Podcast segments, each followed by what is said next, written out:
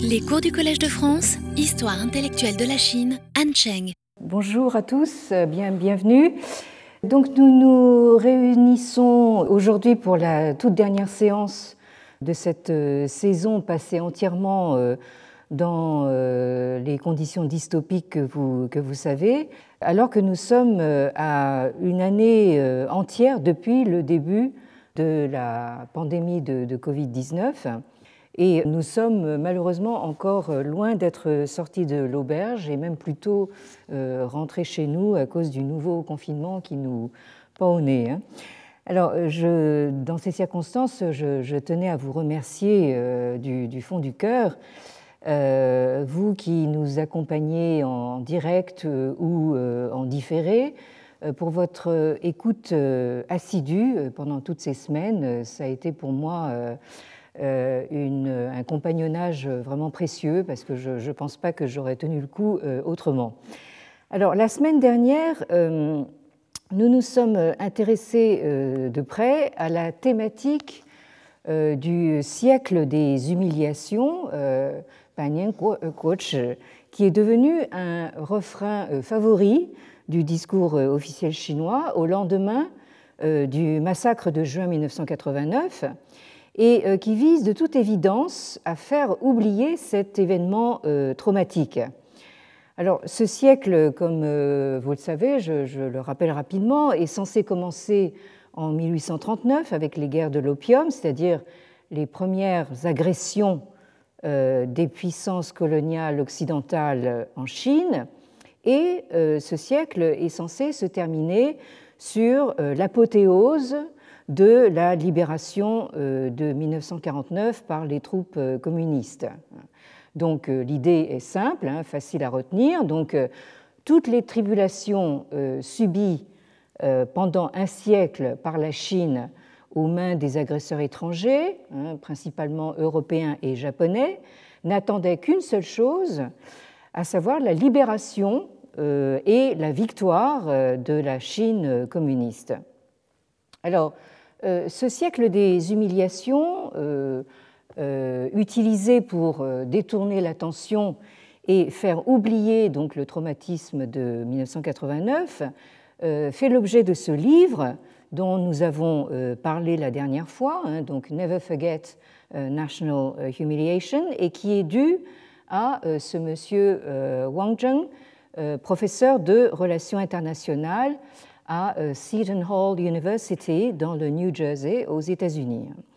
Alors, ce livre, euh, qui a été publié, je le rappelle, par euh, les prestigieuses presses universitaires de Columbia, me paraît très très emblématique de la production d'un certain nombre d'universitaires originaires de Chine populaire, aujourd'hui bien établis, euh, notamment dans le système académique américain. Alors, emblématique au sens où euh, ces euh, universitaires chinois se montrent très au fait des dernières postures théoriques en vogue. Hein. donc, ils ont tout, tout ingurgité. Donc, la French Theory, Foucault et Derrida à travers la médiation américaine. Et ils sont également au fait des critiques dont le euh, régime chinois actuel fait l'objet dans les milieux intellectuels dits occidentaux, c'est-à-dire euh, principalement américains. Or, euh, tout en ayant l'air de prendre à leur compte tous ces éléments, ces universitaires, comme M. Wang Zheng, s'attribuent avec beaucoup d'habileté, je dois dire, euh, l'avantage du point de vue interne, hein, ce qu'ils appellent, ce que M. Wang Zheng appelle the insider's view, euh, bah, du, simple fait qu'ils sont chinois. Hein, et euh, ils mettent cet avantage à profit pour, au fond, justifier leur position, leur version et leur interprétation des faits, qui, dont on, on finit par s'apercevoir que, en réalité, ils rejoignent quelque peu la doxa officielle. Alors, c'est ainsi que, en confrontant euh, ce prétendu point de vue euh, de l'insider, de l'intérieur, avec euh, l'analyse d'un outsider aussi évident que William Callahan, également professeur de relations internationales au London School of Economics, nous avons pu déceler une certaine ambiguïté euh, qui est au cœur euh, de l'ouvrage de Wang Zheng et qui n'est perceptible euh, qu'un lecteur averti et attentif. Alors, en pointant la stratégie du parti, qui consiste à alimenter un sentiment nationaliste dans les jeunes générations chinoises en grattant, quand il le faut, la plaie du siècle des humiliations, le livre de euh, Wang Zheng semble partir d'une dénonciation de ce qui serait une pure euh, tactique politique, mais euh, on s'aperçoit assez rapidement à la lecture, une lecture attentive, que l'auteur est en réalité très admiratif des résultats positifs d'une telle tactique. Nous l'avons dit la dernière fois, il montre sous un jour plus que flatteur euh, la réussite, la belle réussite selon lui des Jeux olympiques de Pékin de 2008 et euh, l'empathie euh, des hum, dirigeants chinois au chevet des victimes du tremblement de terre du Sichuan qui a eu lieu la même année, mais en omettant d'en signaler le coût humain et les véritables causes. Hein, notamment les causes véritables de ce tremblement, enfin, enfin les, dégâts de ce tremblement de terre.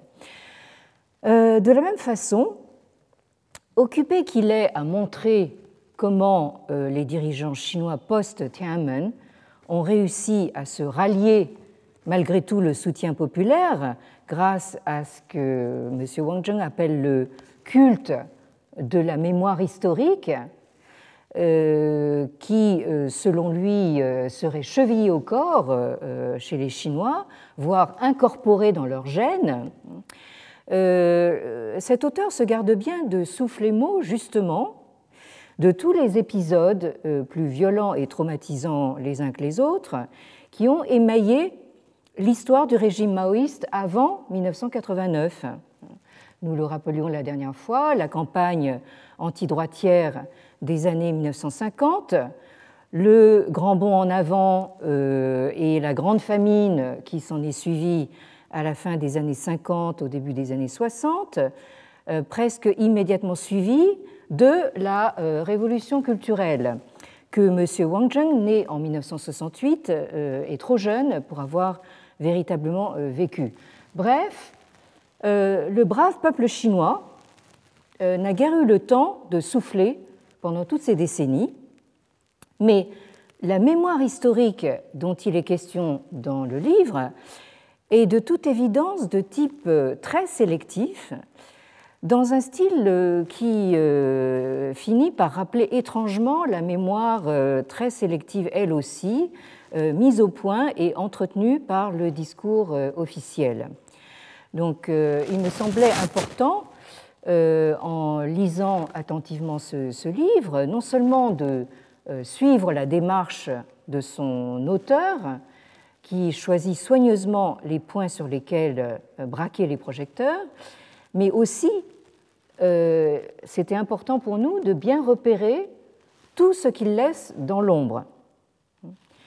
Et comme disait très justement une collègue historienne, un texte est tout aussi révélateur dans ce qu'il dit que dans ce qu'il ne dit pas. Et il revient au lecteur d'être en fait euh, plus attentif à ce qui n'est pas dit, hein, euh, autrement dit au non dit, euh, qu'à ce qui est dit. Alors, outre la sélectivité de la mémoire, une autre question que M. Wang Zheng laisse dans l'ombre, et euh, la raison profonde de euh, la fixation de cette euh, mémoire d'humiliation sur le Japon. Alors, ceci est d'autant plus frappant qu'il s'étend et se répand à plaisir sur toutes les humiliations que le Japon a fait subir à la Chine dès la guerre de 1814 1995, qui s'est soldée, comme vous le savez, par la première défaite des troupes impériales chinoises face à celle de son voisin japonais, dont je rappelle qu'en superficie, il est 25 fois plus petit.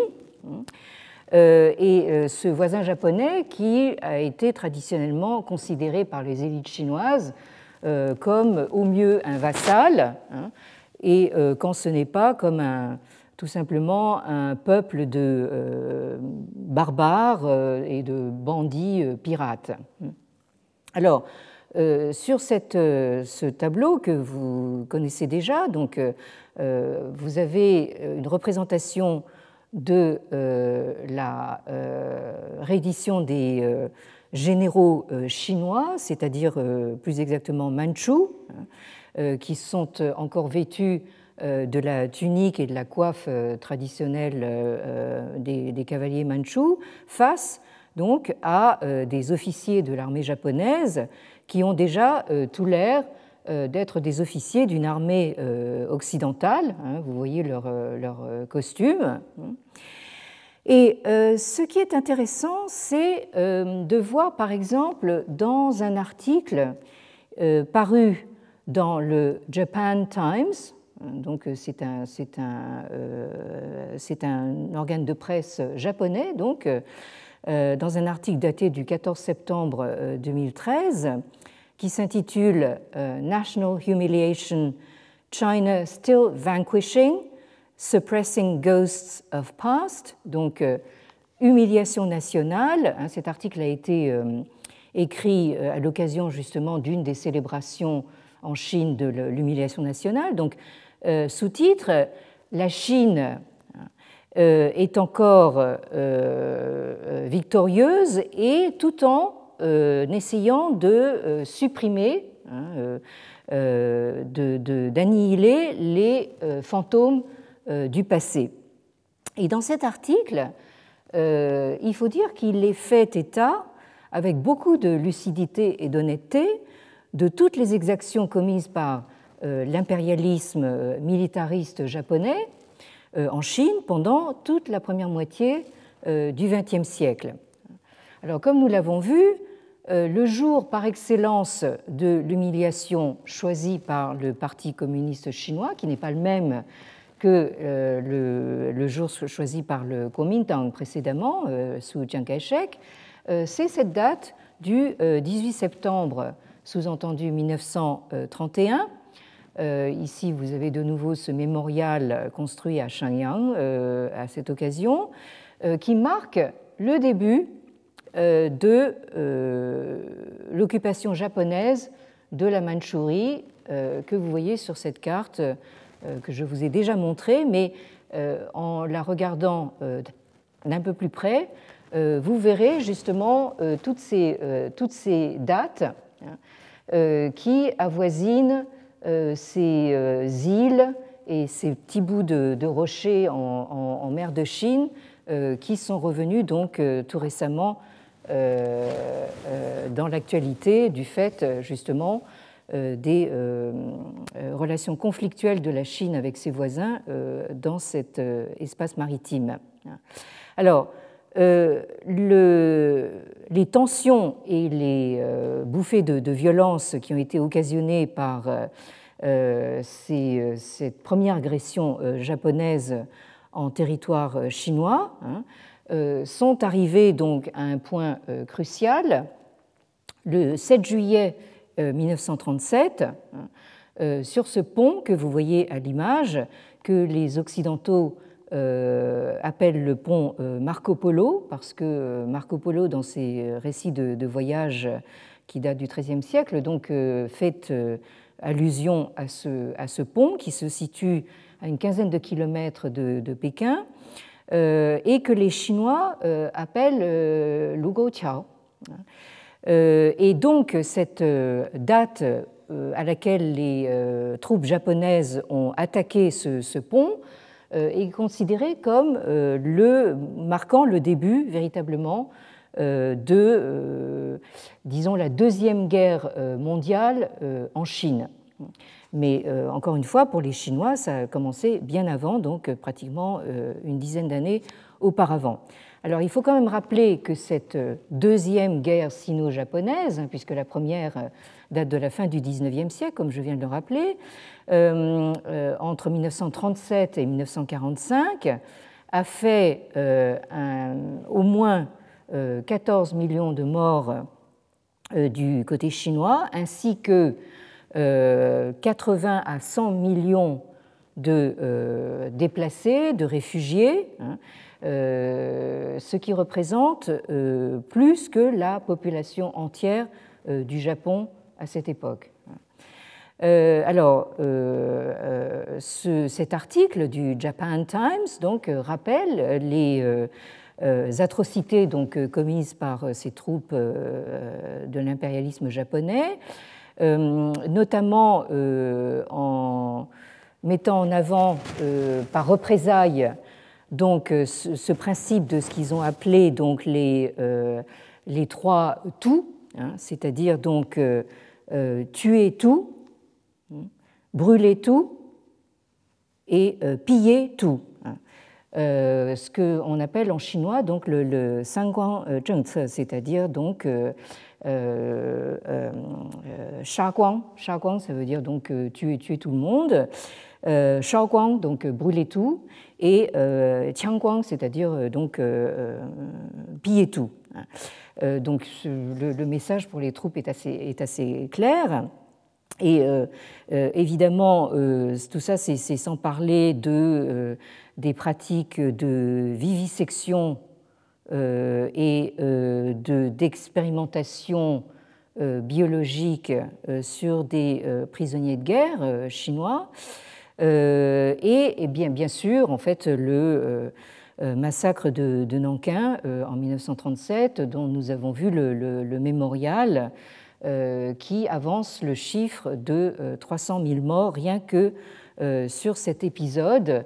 dont vous avez ici quelques images. Alors là, c'est l'image du côté des, vainqueurs, donc les, les, Japonais donc, entrant victorieux dans Nankin, Nanjing en chinois, et ici également et puis, évidemment, vous avez ces euh, images d'atrocités de, de, guerre que malheureusement on voit un petit peu dans euh, beaucoup d'autres guerres. Ce n'est pas une spécialité japonaise, hein, mais euh, vous voyez donc ce, groupe de soldats japonais en train de, malmener, c'est le, le mot doux d'un soldat, chinois.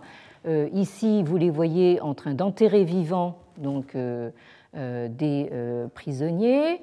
Euh, là, ici, vous voyez l'usage moderne euh, que font les soldats japonais de leurs sabres, hein, leurs sabres de samouraï. Donc, euh, ça peut servir de manière très efficace à décapiter. Ils ont, ils ont fait beaucoup de décapitations justement pendant leur séjour en Chine, si j'ose dire.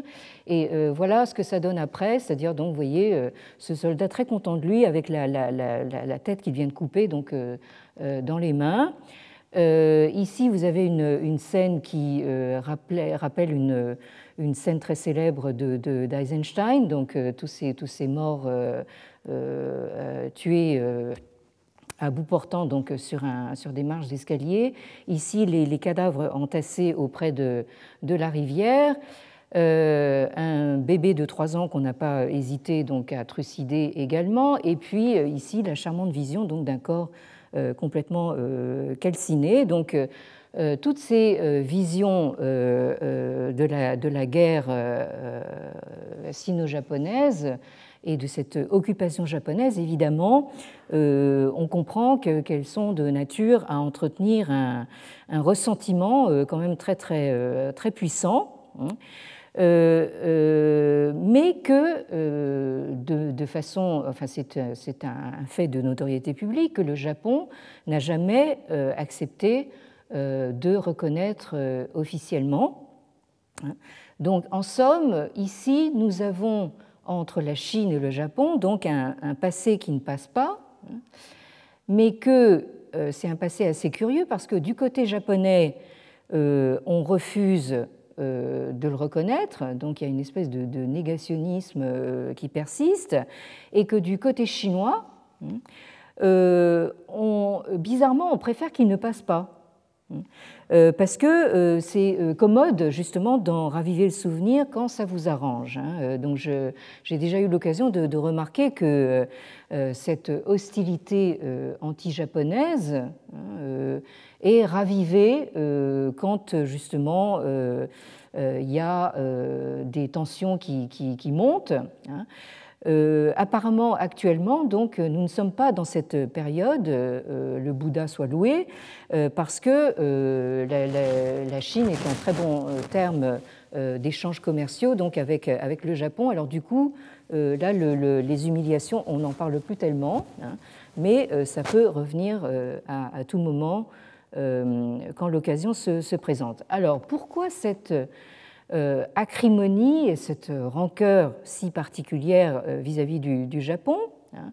Alors bien sûr, il y a euh, ce degré d'atrocité, mais c'est que, à mon avis, symboliquement, encore plus même que par les puissances coloniales européennes qui ont pourtant commencé à empiéter sur l'intégrité territoriale de la Chine dès les guerres de l'opium. Hein, euh, au fond, ce sont elles qui ont fait l'actualité pendant toute la deuxième moitié du XIXe siècle, c'est euh, par l'intermédiaire du Japon, hein, euh, donc cet ancien vassal, hein, cette île peuplée de barbares et de pirates, qu'ont été assignés et assénés à la Chine les normes de la civilisation, hein, donc traduites en japonais par Bummei, euh, avec des kanji qui euh, correspondent exactement au chinois Wenming dont je vous entretiens euh, depuis un certain temps. Hein. donc ces normes de la civilisation définies par la modernité occidentale et qui sont donc passées en Chine par l'intermédiaire du Japon. Donc nous avons ici un paradoxe de taille, à savoir que le concept de civilisation élaboré euh, dans l'Europe des Lumières s'est imposé à la Chine de l'extérieur hein, par l'intermédiaire du Japon. Alors je dis que c'est un paradoxe de taille parce que, euh, bien évidemment, ça va sans dire, la Chine se considérait non pas simplement comme un centre civilisateur, mais tout simplement comme la civilisation, hein. à tel point que, que on n'a même pas eu besoin, en fait, avant euh, l'introduction de ce terme Wenming, euh, d'avoir un nom pour la civilisation. La civilisation, c'était tout simplement la Chine. Quoi. Hein, euh, vous dites Zhonghua, et Zhonghua, c'est la civilisation. alors, c'est donc par la médiation du Japon, hein, qui, comme je viens de le rappeler, avait toujours été considéré de très haut par la Chine impériale, que euh, la Chine du XIXe siècle a été informée euh, de ce qu'il fallait entendre par euh, civilisation si on voulait entrer dans le club des nations modernes. Autrement dit, si on veut comprendre quelque chose à la question de la civilisation appliquée à la Chine aujourd'hui, on est obligé de passer par la case Japon. Or, ce passage obligé correspond précisément à ce que le discours officiel chinois actuel appelle le siècle des humiliations. Alors, ce qui a du mal à passer, euh, vous l'aurez compris, c'est l'idée que la notion euh, occidentale moderne de civilisation est introduite en Chine par le Japon qui, en même temps, se comporte de la façon euh, que je vous ai montrée, manifestement euh, non civilisée et même euh, très barbare, sur, le territoire chinois jusqu'à sa capitulation finale en 1945 à l'issue de, la, de, la, Deuxième Guerre mondiale. Alors, je vous ai remis ici le tableau chronologique je vous ai montré il y a quelque temps. Hein. Euh, vous voyez dessus que le Japon, euh, qui dès le milieu du XIXe siècle, avec cette ère Meiji, je vous ai même mis donc les kanji, donc les, en fait les caractères chinois. Hein, donc en Meiji se, dit Mingzhi, donc en, chinois, et cette, cette expression veut dire littéralement donc zhi, le gouvernement par Ming, par la lumière, ou on pourrait dire les lumières, les lumières sous-entendues européennes. Euh, donc ce Japon s'est euh, lancé euh, dès 1868 dans un processus de modernisation à marche forcée. Hein, et toute la question est de savoir justement si modernisation veut dire occidentalisation. vous vous rappelez peut-être que c'est le grand dilemme euh, du 4 mai 1919, du Yundong, donc euh, en, Chine. Hein. À partir de ce moment-là, la Chine se pose la question de savoir si euh, se moderniser veut dire nécessairement s'occidentaliser. alors, une partie de la réponse à la question se trouve dans ce livre de Pierre-François Souiri, euh, qui est un excellent historien du, euh, Japon moderne, et qui s'intitule euh, Moderne sans être occidental, hein, sous-titre Aux origines du Japon d'aujourd'hui, qui est paru chez Gallimard dans la prestigieuse collection NRF en 2018, donc c'est tout récent. Hein. Alors, Pierre, Souiri, Pierre François Souiri donc, euh, euh, essaye de, montrer que le Japon a euh, fait tout son possible pour être moderne sans être occidental, mais malgré tout, au départ, le, projet de Meiji est quand même justement une modernisation synonyme d'occidentalisation qui a permis au Japon, de fait, dans un même mouvement, de se dégager définitivement de l'influence de la civilisation chinoise et en même temps de battre la civilisation européenne à son propre jeu. Donc euh, vous avez euh, les dates ici, euh, je l'ai rappelé tout à l'heure, 1895, la victoire, la toute première sur l'armée impériale chinoise, suivie dix ans plus tard, en 1905, de la victoire sur l'armée tsariste russe, c'est-à-dire pour les Japonais la première victoire d'une puissance asiatique sur une puissance européenne. Et entre nous, il est intéressant de noter que la Chine, qui est à ce moment-là acculée dans une situation de, réaction, hein, elle, ne peut que, réagir à ce qu'elle subit, hein, euh, connaît en 1898, c'est-à-dire trois ans après sa euh, défaite contre le Japon, la toute première tentative de euh, réforme politique de son histoire, hein, donc cette fameuse réforme des 100 jours. Et si vous prenez la date de 1905, au moment où le Japon est victorieux de la Russie, la Chine se résout à abolir le système des examens mandarinaux, qui avait été la colonne vertébrale euh, de la bureaucratie impériale.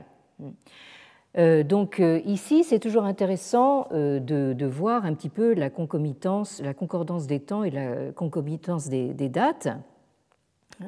Et donc ce, geste moderniste occidentaliste hein, au Japon euh, euh, a été incarné par euh, ce personnage dont j'ai eu l'occasion de parler dans mon, ma présentation au colloque de, rentrée de, cette année, précisément consacré au thème des, civilisations, ce personnage de Fukuzawa Yukichi, qui a vécu entre 1835 et 1901 et qui, est donc en fait qui a donc vécu presque euh, pleinement cette, euh, cette ère Meiji dont, dont il est justement un des, moteurs principaux. hein, et qui a eu ce, geste. Hein. Vous le voyez ici à l'image dans son costume euh, traditionnel japonais avec son fameux sabre hein, de, samouraï. Et euh, ici, vous le, voyez sur une, autre photo où là, il pose en costume euh, occidental. sur les billets de 10 000 yens. Hein, on, le voit de nouveau en costume japonais. Donc vous voyez qu'il y a cette, cette espèce de, comment dire, de, euh, d'oscillation justement entre la revendication euh, de euh, la tradition japonaise, autochtone japonaise, hein, face à la Chine, et en même temps justement cette revendication de modernité qui se traduit justement de manière aussi vestimentaire. Ce personnage de Fukuzawa Yukichi donc, a, eu ce, justement ce fameux geste de Datsuha, c'est-à-dire donc de, en, chinois Troya, c'est-à-dire donc de littéralement, euh, on parlait de vêtements, en fait c'est comme quand on quitte un vêtement, on laisse tomber un, vêtement, hein, de, laisser tomber l'Asie, hein, comme, on, se, défait d'un vêtement. Hein. Euh, et euh, en faisant ce, geste, le, Japon remet radicalement en question la centralité traditionnelle de la Chine et sa fameuse notion de euh, tianxia, hein, c'est-à-dire de se considérer euh, comme euh, tout ce qui est sous le ciel. Et la manière justement qu'a le, Japon de, Meiji de, contester cette centralité chinoise, c'est de se considérer comme au centre d'un nouvel espace que les Japonais ont appelé Toyo, hein, c'est-à-dire donc les océans euh, orientaux, les mers orientales. Euh, et c'est donc une manière, au lieu d'accepter la verticalité de la vision hiérarchique chinoise, de partager horizontalement, en quelque sorte, le monde en différentes zones, euh, avec le Japon qui rayonne sur la zone orientale, hein, euh, tandis que euh, la zone euh, occidentale, enfin, tandis que plus exactement, les puissances occidentales occupent le reste du monde. alors sur cette question, vous avez un, très bon livre de Stéphane Tanaka, hein, que vous avez ici à l'image, en action. Hein. donc ce livre s'intitule Japan's Orient, euh, donc l'Orient du Japon. Hein, donc ça, il fait ici allusion justement à ce concept euh, de, du Toyo. Hein. Euh, et le sous-titre est Rendering Pasts into History, hein, c'est-à-dire donc rendre des passés, les passés dans l'histoire. Et c'est un livre qui est paru en 1995 aux presses de l'Université de Californie, University of California Press. Alors, ce déplacement de euh, l'antique euh, universalité euh, chinoise du Tianxia, du tout sous le ciel, vers l'universalité moderne des États-nations recentrés du coup sur le Japon, hein, se fait aussi et avant tout par un processus de traduction hein, sur lequel nous serons amenés à revenir assez longuement. Hein, euh, précisément euh, du fait euh, de l'utilisation par les élites japonaises hein, de leur utilisation, enfin du, du, chinois classique d'abord, et ensuite en y intégrant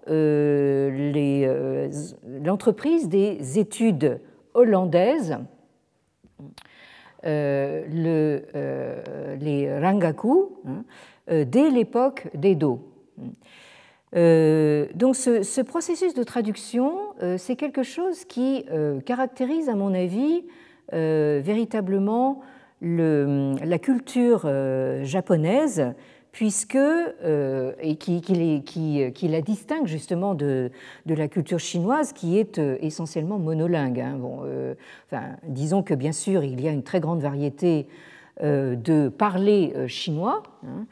on peut même dire que, par exemple, des, le, le, cantonais, c'est pas simplement un dialecte, c'est une, une, langue en soi, mais n'empêche que c'est une langue qui est fondée sur cette même écriture chinoise qui véritablement fait l'unité justement de cette culture chinoise et qui la rend comme je dis, un petit peu euh, monolingue, alors que les, Japonais, hein, un petit peu comme les, euh, excusez le, raccourci, enfin, évidemment ça va faire dresser beaucoup de cheveux sur la, sur la tête de, beaucoup de, classicistes, mais euh, j'essaye de vous donner un équivalent. Hein, cette, comment dire, ce, bilinguisme japonais, hein, euh, ou plus exactement, c'est cette, façon d'opérer à la fois sur une langue japonaise autochtone et sur une, une écriture euh, chinoise.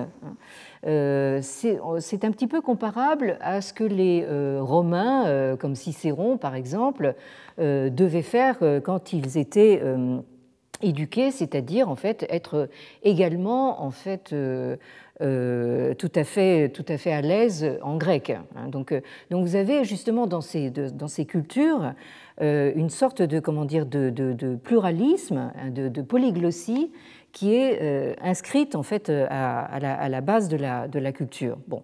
Et les, Japonais ont ensuite poussé le, le comment dire, le, bouchon encore plus loin justement en se, s'initiant très tôt euh, euh, aux, Néerlandais, hein, euh, puisqu'ils étaient en relation commerciale avec, avec justement des, marchands hollandais à l'époque des dos. Hein.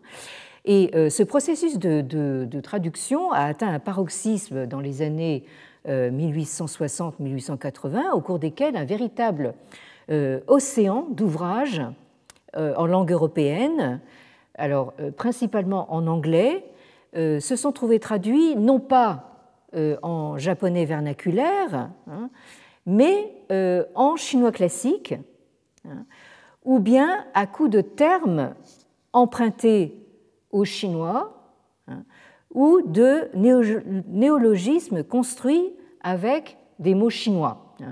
Euh, donc là, je vous renvoie en fait à mon exposé du, colloque de rentrée. Euh, vous avez quelques exemples en bas de la page ici. Donc euh, vous avez ce, composé Reigaku, hein, donc Li Xue en chinois. qui effectivement en chinois est un, est un terme tout à fait, tout à fait classique, qui désigne l'étude du li, c'est-à-dire la raison inhérente des choses, hein, mais que les Japonais réutilisent pour euh, désigner la logique au sens euh, euh, occidental du terme. Et de la même façon, vous avez aussi tout en bas ce terme de tetsugaku qui, que les Japonais, en fait c'est un espèce de, composé, un mixte entre je, qui veut, enfin entre tetsu, je en chinois, qui veut dire la sagesse, et gaku, xue, qui veut dire donc l'étude. Alors l'étude de la sagesse, c'est ce, composé que les Chinois ont inventé pour euh, traduire le concept occidental de, euh, philosophie. Alors, il en va de même justement avec cette notion de civilisation, comme je l'ai dit, qui est traduite par euh, ici, euh, Wenming, qui est la combinaison de la notion chinoise de euh, Wen, j'ai eu l'occasion de le dire plusieurs fois, donc euh, euh, Wen, qui désigne en fait justement toute trace et en particulier trace écrite et par extension donc justement tout le monde humain civilisé qui laisse justement une trace.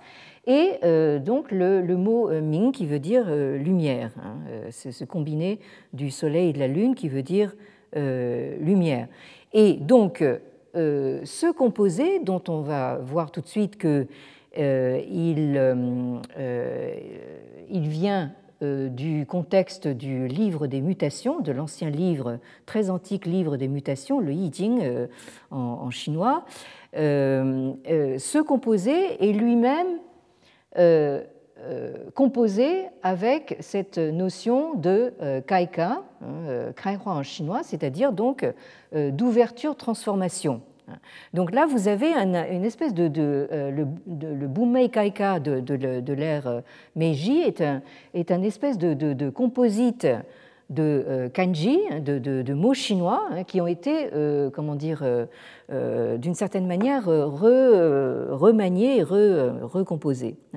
Alors, cette allusion euh, donc euh, un fameux euh, passage du, du I Ching, du, livre des mutations, cette, allusion au Wenming. donc vous la, vous la, trouvez donc dans ce, dans ce livre qui se trouve schématisé ici. Hein. alors, vous, savez peut-être comment fonctionne ce, livre des mutations, qui est assez unique en son genre, il faut le dire. C'est un, euh, c'est un livre qui a beaucoup été euh, utilisé comme un livre de divination, hein, puisqu'il s'agit d'interpréter donc la combinatoire de euh, huit trigrammes que vous avez ici en abscisse et en ordonnée. Et quand vous les combinez, hein, ces huit trigrammes, c'est-à-dire des figures à trois traits, qui elles-mêmes sont composées d'une alternance euh, de traits pleins euh, yang et de traits euh, brisés yin. Hein. Quand vous les combinez, vous obtenez une série de 64, 64 hexagrammes. Là, on ne voit pas le, schéma jusqu'en bas, mais enfin bon. Et ici, juste pour la, pour l'anecdote, vous avez une représentation justement de cette même combinatoire des 64 hexagrammes euh, en un diagramme qui a été envoyé par le jésuite euh, Joachim Bouvet hein, euh, en 1701 à, au philosophe allemand Leibniz, et qui a eu le, don de, susciter un intérêt absolument prodigieux chez Leibniz, qui euh, n'était pas loin de dire que les Chinois avaient tout compris. Enfin bon, euh, les Chinois n'avaient pas besoin de Leibniz pour, en être convaincus, mais enfin, euh, disons que, la légende veut que c'est à partir de là justement qu'on a, compris cette alternance du, du, du 0 et du 1 qui est à la base de notre informatique moderne. Donc comme quoi, c'est vrai que les Chinois ont tout inventé.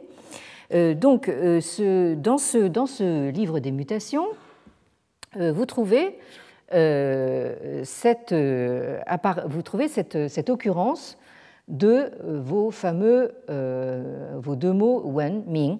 Bon. Alors, de quoi s'agit-il ici? Vous avez dans le titre, donc Yi, c'est le, le Yi Jing, le livre des changements ou des, ou des mutations. Hein, qui est donc composé de 64 hexagrammes et dont le tout premier est un hexagramme euh, tien euh, entièrement composé euh, de traits yang, c'est-à-dire de traits pleins. Et immédiatement après, vous avez son opposé, quen, qui est le, un hexagramme entièrement composé de traits yin, c'est-à-dire brisés, interrompus. Alors, cette troisième mention, wen yen, hein, désigne un des commentaires qui s'est développé euh, sur euh, ce livre des mutations, parce que je disais ce livre des mutations est assez unique en son genre dans la mesure où euh, c'est du texte qui s'est comment dire agrégé sur justement un ensemble de diagrammes. Hein. C'est-à-dire donc que vous avez à la base un ensemble diagrammatique sur lequel est venu donc euh, euh, se sédimenter du, texte. Et euh, alors le texte, le premier texte, c'est d'abord le texte divinatoire, hein, c'est-à-dire que sur chaque trait, hein, vous avez une sentence divinatoire. Hein. et donc ça, c'est la première couche textuelle en fait du euh, du livre des mutations. Et ensuite, sur cet ensemble, hein, diagramme plus euh, sentence divinatoire, vous avez euh, ce qu'on a appelé les dix ailes, c'est-à-dire en fait dix commentaires sur justement le texte dans son, enfin le livre dans son ensemble.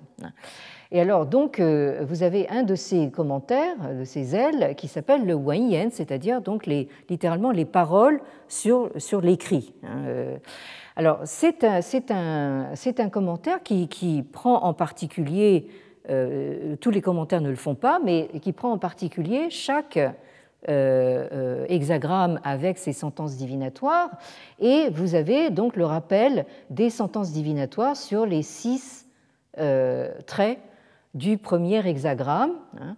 Donc, bon, je ne vais pas tout lire, je n'ai pas trop le temps, mais euh, euh, en réalité, vous avez euh, en fait l'évocation d'un dragon long, hein, qui est d'abord en fait qu'on ne voit pas parce qu'il est sous la surface de l'eau, hein, long, hein. et ensuite vous le voyez au fur et à mesure que nous avançons dans les traits, parce que les traits se lisent de bas en haut. donc, au fur et à mesure qu'on avance dans les traits, vous voyez le dragon euh, d'abord dans, le, dans, le, euh, dans, les champs, hein, sur, la surface de la Terre, et ensuite s'élever peu, à peu dans le ciel. Hein. Alors, euh, le commentaire du euh, sur la, deuxième ligne, hein, dont la sentence divinatoire est Tian Long Zai Tian, c'est-à-dire donc on voit le dragon apparaître dans les champs ou, sur, la, terre. Euh, c'est justement cette formule Tianxia Wenming. Euh, alors, Tianxia, euh, je viens d'en parler, ça, veut dire littéralement sous le ciel. Et Wenming, ici, hein, n'est pas à prendre au sens moderne de civilisation que lui ont donné les Japonais, hein, mais en fait, ce sont deux termes distincts euh, qui désigne d'une part wen, c'est-à-dire tout ce qui est justement de, l'ordre de la trace et du raffinement, hein, et puis euh, ming qui désigne donc la lumière. Hein. Et euh, ce, ce, ce, doublé wen-ming revient de manière assez fréquente dans la littérature du livre des mutations. Quand je, quand je dis la littérature du livre des mutations, ce sont en fait euh, tous euh, les euh, ouvrages et les traditions commentariales qui se sont développées à partir justement de ce noyau originel. Et Dieu sait qu'il y en a eu. Hein, on peut dire que dans toute l'histoire de la tradition intellectuelle chinoise, tous les penseurs qui ont, qui ont compté dans cette tradition se sont tous intéressés au livre des mutations. Donc je vous laisse imaginer euh, même euh, dix bibliothèques ne suffisent pas à, contenir tous ces, tous ces ouvrages. Alors, euh, donc, ce que nous voyons ici, c'est la, façon dont justement les Japonais, pour justement produire cet effort de traduire des, concepts venus d'Occident et d'Europe en particulier, donc se sont servis des kanji, donc de cette écriture chinoise, pour recomposer à leur manière et inventer euh, de euh, nouveaux euh, concepts pour les faire correspondre à cet appareil conceptuel nouveau et moderne.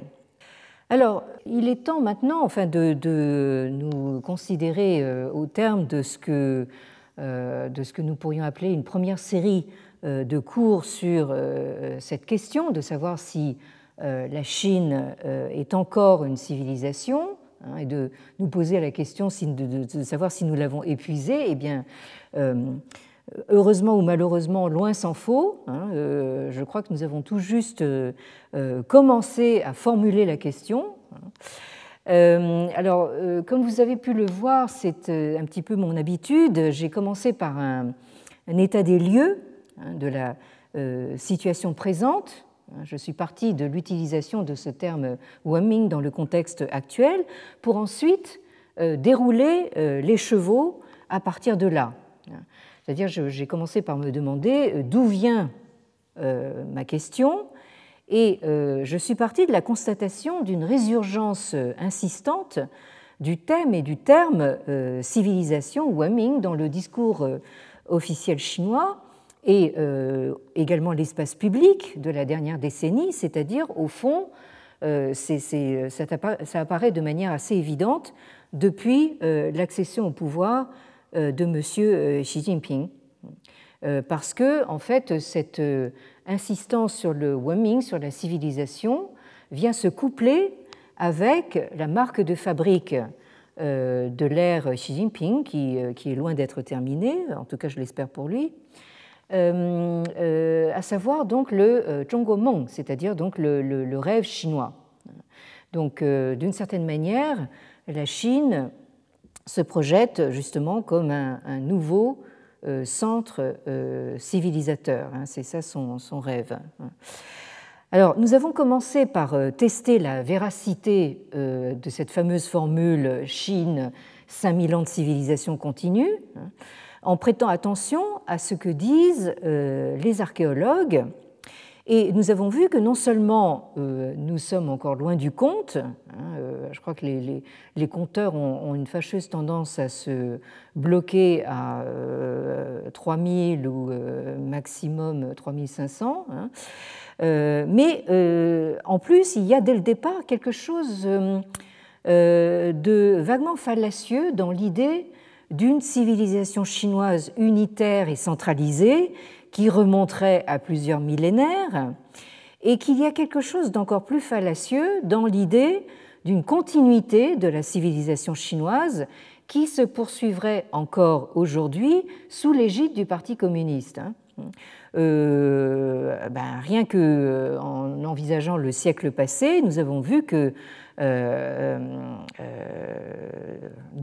ce siècle passé, dont la moitié depuis 1949 s'est passé justement sous le régime communiste, ce siècle passé n'a été qu'une succession de ruptures hein, plus violentes et, radicales les unes que les autres. Alors bon, cette continuité, il va falloir, allô, oui, euh, il va falloir donc euh, euh, travailler très fort justement pour pouvoir la, rétablir. Hein.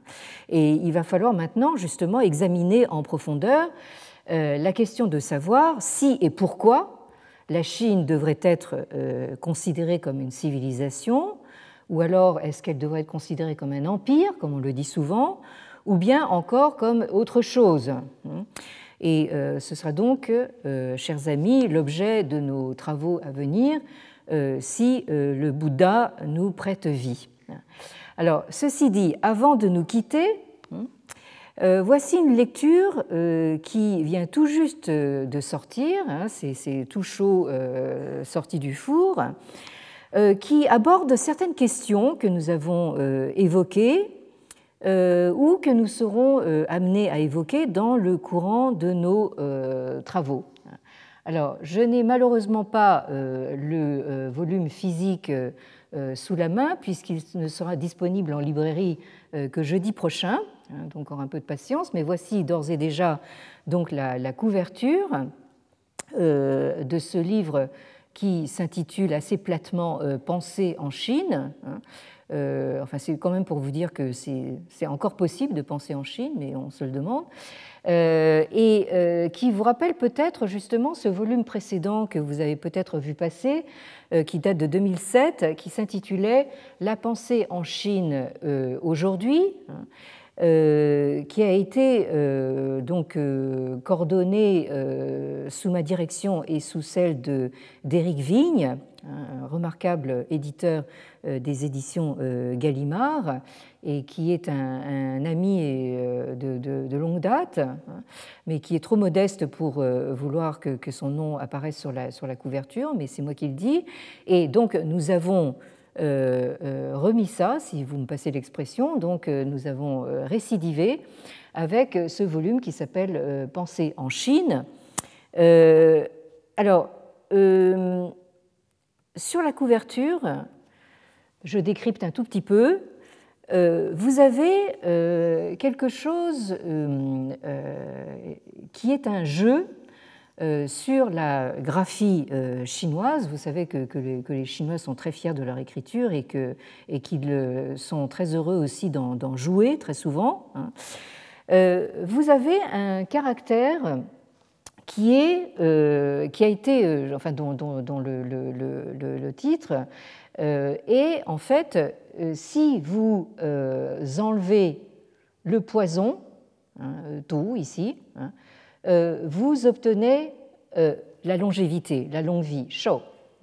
Donc euh, vous avez ce très astucieux euh, composé graphique hein, qui vous montre que euh, quand, qui peut être interprété de diverses façons en fait, qui vous montre que quand vous, vous, enlevez le poison, vous obtenez la longue vie, hein, ou alors ça peut être aussi interprété comme voulant dire que la, la, longue vie hein, est quand même possible malgré le poison. Donc, euh, bon, euh, allusion euh, à très gros sabot à notre situation actuelle, n'est-ce pas Et je vous présente rapidement donc le, contenu de, ce livre. Hein, qui rassemble des contributions de collègues vraiment à l'international, hein, parce que je, crois autant en fait au collectif euh, que euh, euh, à la collaboration internationale. Nous avons d'excellents collègues dans le, monde entier. Hein. alors, à commencer par John Maycomb, donc très grand sinologue de l'université La Trobe à Melbourne, en Australie, qui nous parle de philosophie chinoise et valeurs universelles dans la Chine d'aujourd'hui. Euh, ensuite, vous avez un très long article euh, de l'historien euh, chinois de l'université Fudan de, Shanghai, Ge un, article qui, qui, circule depuis un certain temps en ligne en chinois, que nous avons traduit donc en français, euh, il traduit en français sous le, sous le, sous le titre L'Empire Monde, c'est comme ça qu'on a traduit Tianxia, hein, sous le ciel, L'Empire Monde fantasmé, hein, où là, euh, que Zhao Guang se, montre euh, assez critique, et même très critique vis-à-vis justement de tous ces fantasmes actuels sur la, la, résurgence de la Chine monde. Ensuite, nous avons un article de, du grand anthropologue américain de l'Université de Chicago, Marshall Salins, euh, qui n'est pas du tout sinologue, mais qui euh, s'est alarmé de l'expansion des instituts Confucius, qu'il appelle carrément euh, Academic Malware, programme académique malveillant. Je sais que évidemment tous ces articles ne vont pas plaire à tout le monde, donc vous avez ici donc je viens d'évoquer la première partie qui, sont, donc ces diverses projections de la Chine monde.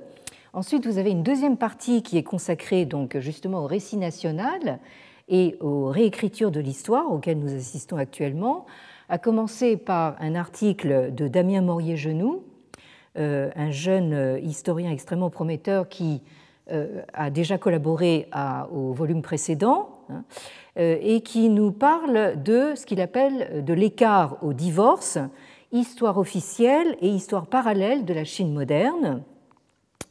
Euh, ensuite, euh, nous avons un article euh, de l'intellectuel chinois Qin Hui, que certains d'entre vous connaissent peut-être, excellemment traduit par, et présenté par notre collègue de l'Université de, Montréal, David Ownby, Hein, euh, qui est parfaitement euh, bilingue et même, euh, je sais, enfin, en plus du français et de l'anglais qu'il parle couramment et du chinois naturellement, je ne sais pas combien d'autres langues il parle, mais enfin, toujours est-il que David Ownby s'est fait remarquer par ses travaux sur le Falun Gong. Hein, et il anime un site que je vous recommande, on ne peut plus chaleureusement, qui est malheureusement entièrement en anglais, euh, qui s'appelle Reading the China Dream, où euh, David Ownby euh, traduit toutes les deux semaines hein, des textes d'intellectuels chinois qui, malgré les conditions que vous devinez, trouvent le moyen quand même d'exprimer certaines de leurs idées. Euh, et euh, donc là, nous avons véritablement la, voix justement des intellectuels chinois que nous n'entendons pas euh, de notre côté du monde. donc, parmi les réécritures de l'histoire, vous avez aussi la forme cinématographique évoquée par mon excellente collègue du CNRS et de l'EHESS, Anne Kerlan, hein, qui parle de l'invention de ce qu'elle appelle, entre, guillemets, le cinéma chinois. Et enfin, dans cette deuxième partie, euh, nous avons un article euh, d'un autre professeur de l'université Fudan de, Shanghai, euh, Chu Xiaoquan, également déjà auteur dans le volume précédent, qui ici nous parle de façon assez plaisante, mais sérieuse malgré tout, de mai 68 vue de Chine. Là, ça vaut le coup pour ceux d'entre vous qui ont connu cette belle période. La troisième partie est consacrée au mode de contrôle de la société civile. Et ça commence par un article euh, de Sébastien Weig euh, de l'EHESS, donc, euh, qui, dont, enfin, que l'on a beaucoup entendu ces derniers temps euh, concernant justement euh, le euh, mouvement de protestation de, Hong Kong, parce qu'il y a longuement séjourné. Donc c'est vraiment quelqu'un qui, qui connaît très bien le terrain et qui parle de la marginalisation des intellectuels d'élite et l'essor d'intellectuels non institutionnels depuis 1989. Là, vous verrez dans ce volume que justement cette date de 1989 est véritablement une sorte de, pierre blanche euh, parce qu'il y a véritablement un avant et un après euh, à divers points de vue. Ensuite, vous avez un autre article euh, d'une autre collègue de, de l'EHESS, Isabelle Thiraud, qui elle est sociologue et qui nous propose un article sur enquêter ensemble sur ce qu'on peut penser encore en Chine. Euh, vient ensuite un article de notre euh, collègue chinois, mais euh, actuellement professeur à l'INALCO, Ti Zhe, qui est lui aussi sociologue et qui travaille essentiellement actuellement sur le bouddhisme. Et ici, il nous parle de, des relations du bouddhisme et de l'État chinois, qu'il appelle une histoire de négociation. Et enfin, dans cette troisième partie, vous avez évidemment un article de euh, Séverine Arsène, une jeune chercheuse qui est basée à Hong Kong, mais qui fait partie de Media Lab Sciences Po, et qui nous parle du fameux système de crédit social qu'elle appelle une gestion technocratique de l'ordre public. Et enfin, dans une quatrième partie, hein, nous évoquons euh, diverses tensions et crises euh, de cette Chine actuelle, à commencer par euh, une contribution de Nathan Sperber, fils de Dan Sperber donc, et de Monique Canto-Sperber, chercheur à l'EHESS, qui a consacré sa thèse de doctorat au capitalisme d'État en Chine et qui euh, nous euh, fait profiter donc de son expertise sur la question. Il a intitulé sa contribution Ni socialisme ni libéralisme, le capitalisme d'État en Chine. Ensuite, euh, une contribution d'un collègue suédois, mais professeur à l'université Cornell aux États-Unis, Magnus Fiskesieux, j'espère que je prononce bien son nom, qui nous parle du Xinjiang chinois euh, et qu'il appelle la nouvelle frontière de l'épuration nationale. Euh, ça, paraissait un sujet évidemment assez incontournable et qui, à mon avis, va susciter pas mal de réactions. ensuite, nous avons un article d'une autre collègue australienne, Ruth Gamble, également de l'université La Trobe de Melbourne, euh, qui aborde la question du Tibet euh, à partir des conflits de l'eau.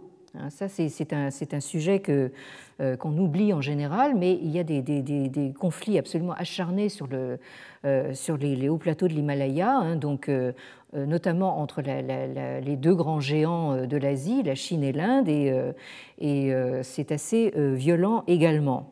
Et enfin, pour finir, autre sujet incontournable qu'aborde Frédéric Keck, un spécialiste de la question, les crises sanitaires et environnementales euh, de la Chine euh, contemporaine.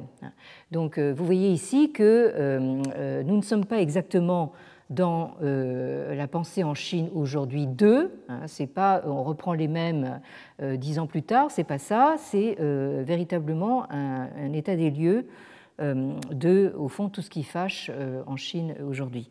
je terminerai avec un petit peu de retard euh, en vous souhaitant euh, un peu à l'avance une très bonne année du buffle, hein, en empruntant euh, donc une image que je dois à ma collègue Ning de, Genève, que je salue au passage. Donc une image pleine d'espoir, n'est-ce pas? Parce que je, je suis la, seule dans, dans, cet amphithéâtre navarre avoir le privilège d'être comme ce, ce d'avoir jeté mon, masque, mais je vais le remettre dans, dans une seconde. Merci à tous et à bientôt, j'espère. Retrouvez tous les contenus du Collège de France sur www.colège-2-france.fr.